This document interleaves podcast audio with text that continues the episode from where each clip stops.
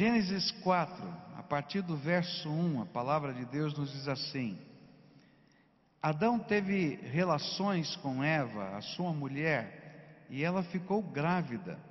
E Eva deu à luz um filho e disse: Com a ajuda de Deus, o Senhor, tive um filho homem, e ela pôs nele o nome de Caim. E depois teve outro filho, chamado Abel, irmão de Caim. Abel era pastor de ovelhas e Caim era agricultor. O tempo passou e um dia Caim pegou alguns produtos da terra e os ofereceu a Deus, o Senhor. E Abel, por sua vez, pegou o primeiro carneirinho nascido no seu rebanho, matou e ofereceu as melhores partes ao Senhor. E o Senhor ficou contente com Abel e com a sua oferta, mas rejeitou Caim e a sua oferta. E Caim ficou furioso e fechou a cara. E então o Senhor disse: Por que você está com raiva? Por que anda carrancudo? Se tivesse feito o que é certo, você estaria sorrindo, mas você agiu mal e por isso o pecado está na porta à sua espera. Ele quer dominá-lo, mas você precisa vencê-lo. E aí Caim disse a Abel, seu irmão: Vamos até o campo. E quando os dois estavam no campo, Caim atacou Abel, seu irmão, e o matou. A Bíblia nos fala de pessoas que, mesmo desejando adorar a Deus, foram desqualificadas. E o Senhor não aceitou a sua adoração e nem o seu serviço. Nos revelando que o simples desejo de servir ou adorar a Deus não representa aceitação divina.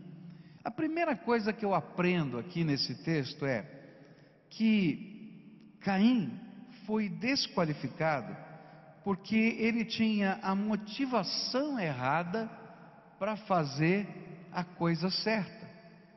Ele queria fazer a coisa certa, adorar a Deus. Mas a motivação que estava no seu coração para adorar a Deus estava errada. A segunda coisa que eu aprendo aqui nesse texto é que somos desqualificados quando fazemos a coisa certa do modo errado. Fazemos a coisa, queremos fazer a coisa certa com motivação errada. A motivação para adorar a Deus tem que ser fé, submissa a Deus. Mas Deus também quer o jeito certo. A Bíblia diz, vai dizer assim no verso 7: Se tivesse feito o que é certo, você estaria sorrindo, mas você agiu mal e por isso o pecado está na porta à sua espera. Ele quer dominá-lo, mas você precisa vencê-lo. A segunda razão pela qual Caim foi desqualificado era porque não só a motivação estava errada, mas a sua motivação errada o levou a fazer a coisa certa, a adoração, do modo errado. O que a Bíblia está nos ensinando é que para Deus, os fins nunca justificam os meios. Aos olhos de Deus, tanto os fins quanto os meios precisam ser santos, coerentes com a Sua palavra. E por isso, fidelidade é imprescindível. Fé sem fidelidade vira religiosidade que se corrompe. E mais cedo ou tarde, a infidelidade vai gerar tristeza, dor e outros sentimentos destrutivos na nossa alma. É por isso que Deus visita Caim e lhe fala diretamente: Meu filho, a sua falta de submissão, ainda que cheia de beleza e criatividade, é pecado que destrói, que tira alegria, que domina e que o leva à desgraça. Se queremos ser aceitos por Deus, precisamos aprender a fazer a coisa certa do modo certo. Alguns anos atrás, eu recebi um telefonema. Aí uma pessoa de uma grande empresa me disse assim, pastor, eu queria fazer uma doação à, à entidade social da sua igreja. Pois não, isso é um prazer receber a doação. Pois é. Então eu, eu vou fazer uma doação no valor Y, mas eu queria que o senhor me desse um recibo de três vezes mais. Pode ser? Falei, não, não pode ser. Como? O senhor não quer receber a doação? Claro que eu quero receber a doação. Mas eu não posso te dar um recibo de três vezes mais.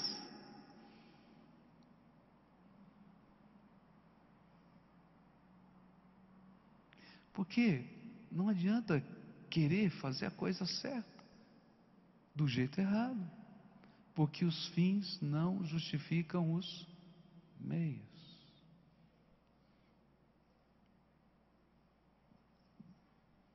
Uma outra ocasião, a gente foi com uma técnica de uma autarquia e falei: olha, esse valor que vocês estão oferecendo para poder fazer esse serviço social, ele não é adequado. Você está vendo aqui e tal, etc. Tem um plano de aplicação quando você recebe uma dotação orçamentária pública que você tem que gastar. Por exemplo, você tem um valor Y para gastar, mas você tem que gastar X em água, Y em luz, é, Z em aluguel, e você não pode usar o dinheiro do aluguel para pagar água, tem que ser tudo dentro do plano de aplicação. Aí a técnica diz: Não, pastor, mas se eu tenho dinheiro sobrando na conta X e Y, faz umas notas aí, joga nesse lugar. Eu falei: opa, peraí. Nós não trabalhamos assim. Mas todo mundo faz. Bom, todo mundo pode fazer, mas nós não fazemos. Por que não fazemos? Porque os fins nunca justificam os meios no propósito de Deus. Não importa se aquilo que você quer fazer é bom. Mas se o jeito que você quer fazer não é bom, Deus não aceita. E não importa se tem mais gente fazendo isso, ou se todo mundo faz aquilo, porque você não tem que responder para todo mundo, você tem que falar com o teu Deus, se você é aceito por Ele ou não é aceito por Ele. Isso é seríssimo, irmão. Hoje nós vivemos num mundo onde ética não vale nada. E é por isso que você vai ouvir notícias no Congresso Nacional, você vai ouvir de, de tantas situações dos nossos políticos, mas você não vai ouvir só dos políticos, você vai ouvir do teu vizinho, do teu amigo e quem sabe de você mesmo. Porque a gente às vezes acredita que nesse mundo os fins justificam os meios, mas Deus está dizendo que nunca, nunca, nunca os fins justificaram os meios. Se os meios não forem santos, os fins se tornam impuros. Há uma coisa muito forte na liturgia do Antigo Testamento para ensinar isso para a gente.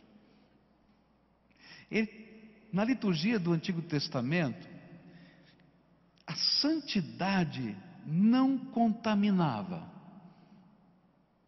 Se você pegasse alguma coisa santa e colocasse do lado de uma coisa impura, a santidade não passava para o impuro, mas a impureza passava para a santidade.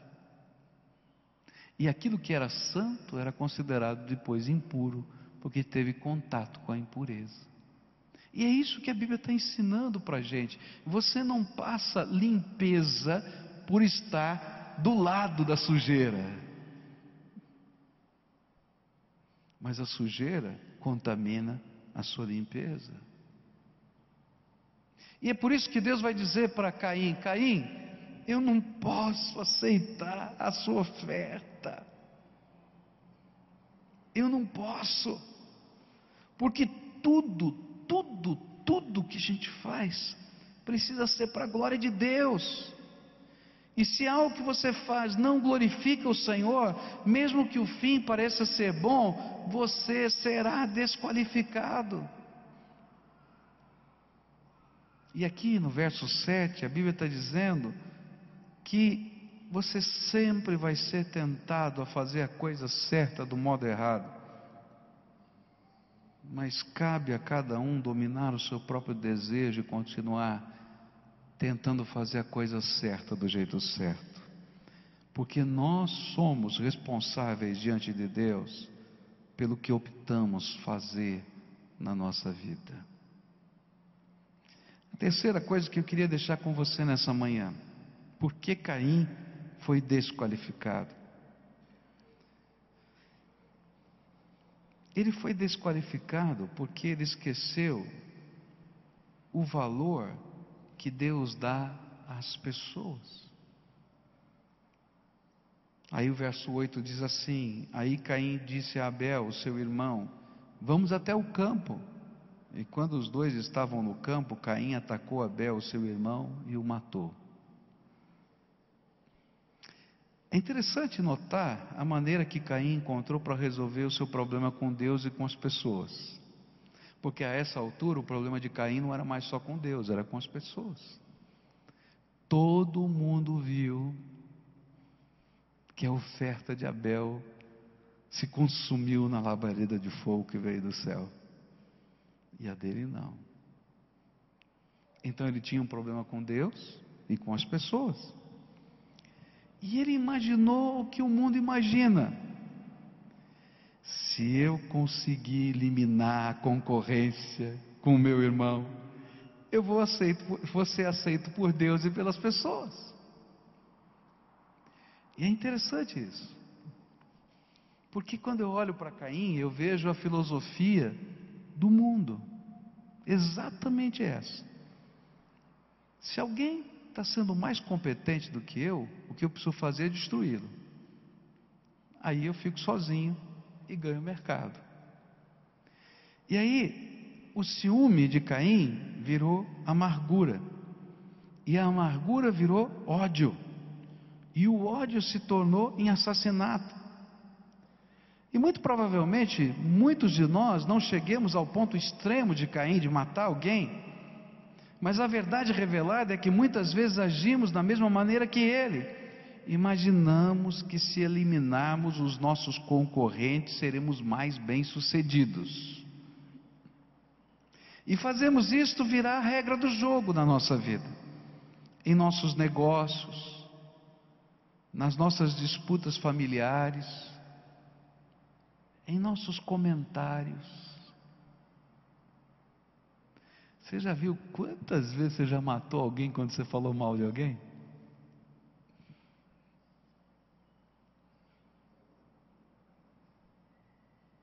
Aí tem alguma coisa boa que alguém está fazendo? É, tá bom, está fazendo, mas olha, é o jeitão de Caim. E o pior e que às vezes a gente faz isso até na casa de Deus, motivado pelo serviço do reino. E a Bíblia nos ensina que toda injustiça que cometemos clama nos ouvidos de Deus. E nós somos desqualificados. Se somos injustos com os nossos irmãos, não podemos ser aceitos por Deus.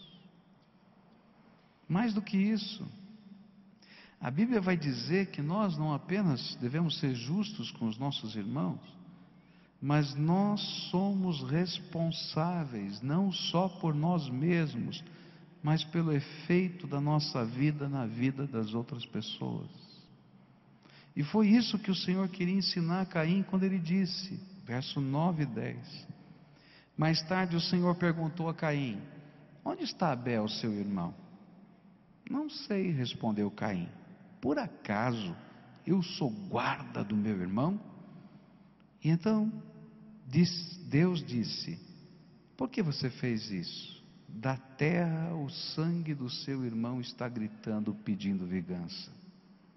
É por isso que Paulo nos vai nos ensinar que sem amor nada tem valor para Deus. E João vai nos ensinar que se não sou capaz de amar e perdoar o meu irmão, eu não conheço a Deus.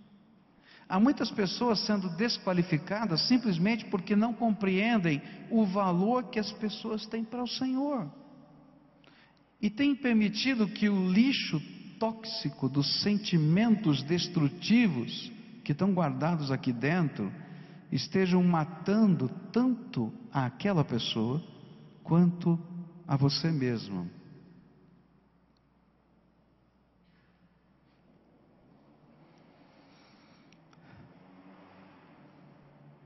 Tentar fazer a coisa certa com motivação errada, Deus rejeita. Tentar fazer a coisa certa do jeito errado, Deus rejeita. E quando eu não sou capaz de perceber as pessoas que estão ao meu redor, como meus irmãos, como co-adoradores, como dignos da mesma graça, da mesma misericórdia, do mesmo amor, eu também sou desqualificado. É interessante olhar para Caim, porque para mim Caim tem demonstrado o pensamento do mundo. O que importa, o que importa é você. Se você estiver bem, se você estiver feliz, o resto que se dane. O que importa é você alcançar suas metas. Se você conseguiu as suas metas, metas não tem problema. Você é um vitorioso. O que importa não são as pessoas, mas é você chegar onde você quer. Não é verdade o que eu estou falando? E às vezes a gente tenta trazer Deus para esse mundo. E a gente tenta dizer para Deus: olha, se encaixa nesse contexto humano. E queridos, não funciona assim. Porque esse contexto humano vai virar desgraça. Queridos, hoje Deus me mandou aqui para dizer o seguinte: você quer adorar a Deus? Então não se conforme com o jeitão que as pessoas vivem. Uma outra pessoa escreveu um e-mail para mim outro dia e disse assim: Eu não entendo, pastor. Por que, que tem tanta gente nesse mundo que não quer adorar a Deus, não serve a Deus, e parece que vai tudo bem na vida, parece que não tem problema, parece que não tem dificuldade, tem dinheiro, faz, acontece. Você já pensou assim? Eu acho que todo ser humano que teme a Deus um dia já pensou assim. Aí a Bíblia diz assim: que um dia o salmista pensou a mesma coisa. E ele estava com seu coração angustiado, até o momento em que ele entrou no templo e entendeu que mais cedo ou mais tarde, todos os homens e todas as mulheres, todos os seres vivos vão ter que se apresentar diante de Deus. E naquele dia, o padrão não é o padrão que a maioria das pessoas do mundo estão vivendo hoje, que vai ser o valor. Mas os valores do reino de Deus. E sabe qual é a diferença? A grande diferença é que os valores do reino de Deus perdurarão por toda a eternidade enquanto que os valores de Caim vão acabar quando terminar a civilização. Para mim ou na história. E então o salmista diz: Não, então agora eu entendi. Eu vou continuar vivendo do jeito de Deus. Eu queria orar com você nessa manhã. Talvez você esteja vivendo uma luta muito grande de integridade. Ah, pastor, você não conhece o negócio que eu estou envolvido. É tão complicado. Tem gente querendo me matar. E se puder destruir o meu negócio, vai tentar. O que, que eu faço?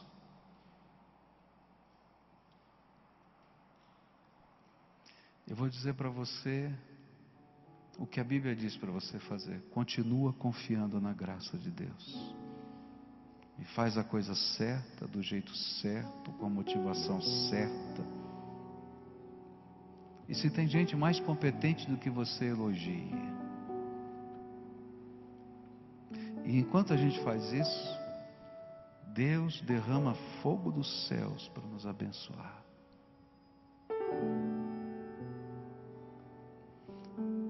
Existe um autor chamado Clinton que ele fala sobre etapas na vida de líderes.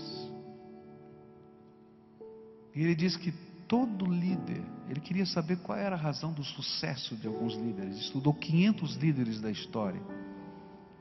E ele descobriu que cada líder tinha um jeito de ser, uma personalidade, ele não conseguiu achar nada neles que fosse idêntico. Mas ele descobriu uma coisa: que cada líder, cada pessoa que conseguiu fazer alguma coisa séria e boa na história, teve que passar por algumas etapas na sua vida. E uma das etapas que ele identificou é a etapa onde a gente vai solidificar os nossos valores.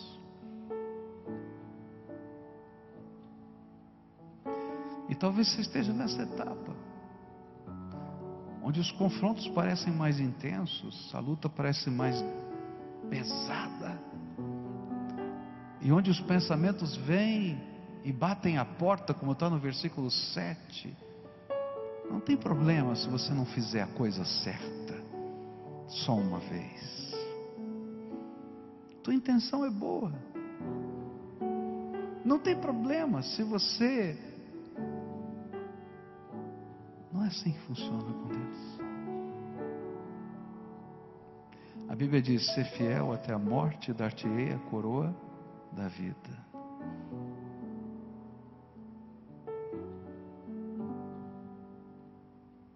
E é interessante o jeito de Deus fazer. Às vezes, o jeito de Deus nos abençoar no meio de umas batalhas como essas não é público você não vai receber o aplauso de ninguém. Na verdade, você vai receber muitas críticas. Mas quando você dobrar o teu joelho no teu quarto para falar com ele, fogo do céu desce. Convicção santa vem. Uma firmeza inabalável. Você morre de medo por fora porque você sabe que não pode, que não consegue, que não tem, que não é. Mas o seu homem interior, como a Bíblia diz, se renova e diz: Eu vou dar o próximo passo contigo, Senhor. E às vezes anos se passam, não um dia, mas eu ainda não vi Deus não honrar os seus servos, de alguma maneira. Talvez você esteja passando um tempo de prova, de batalha, de luta. Teu casamento talvez esteja complicado. E hoje em dia, todo mundo vai dizer para você: não, sai dessa, cara. Larga tudo, vai embora. Você tem que ser feliz. Eu vou dizer para você: não dá para ser feliz enquanto pedaços da gente estão espalhados pela vida. E a gente tem que ficar juntando todos os caquinhos todos os dias. Então, persiste fazendo a coisa certa, do jeito certo e considerando as pessoas valiosas para Deus. Às vezes, teu coração está arrebentado, Sabe por quê? Porque a gente vai guardando lixo tóxico dentro da gente. Vamos cair. Uma decepção que ele não conseguia aceitar. E a decepção com Deus virou raiva contra o seu irmão. Raiva e amargura que virou ódio. E a gente está se matando e matando pessoas. E às vezes, pessoas que a gente ama.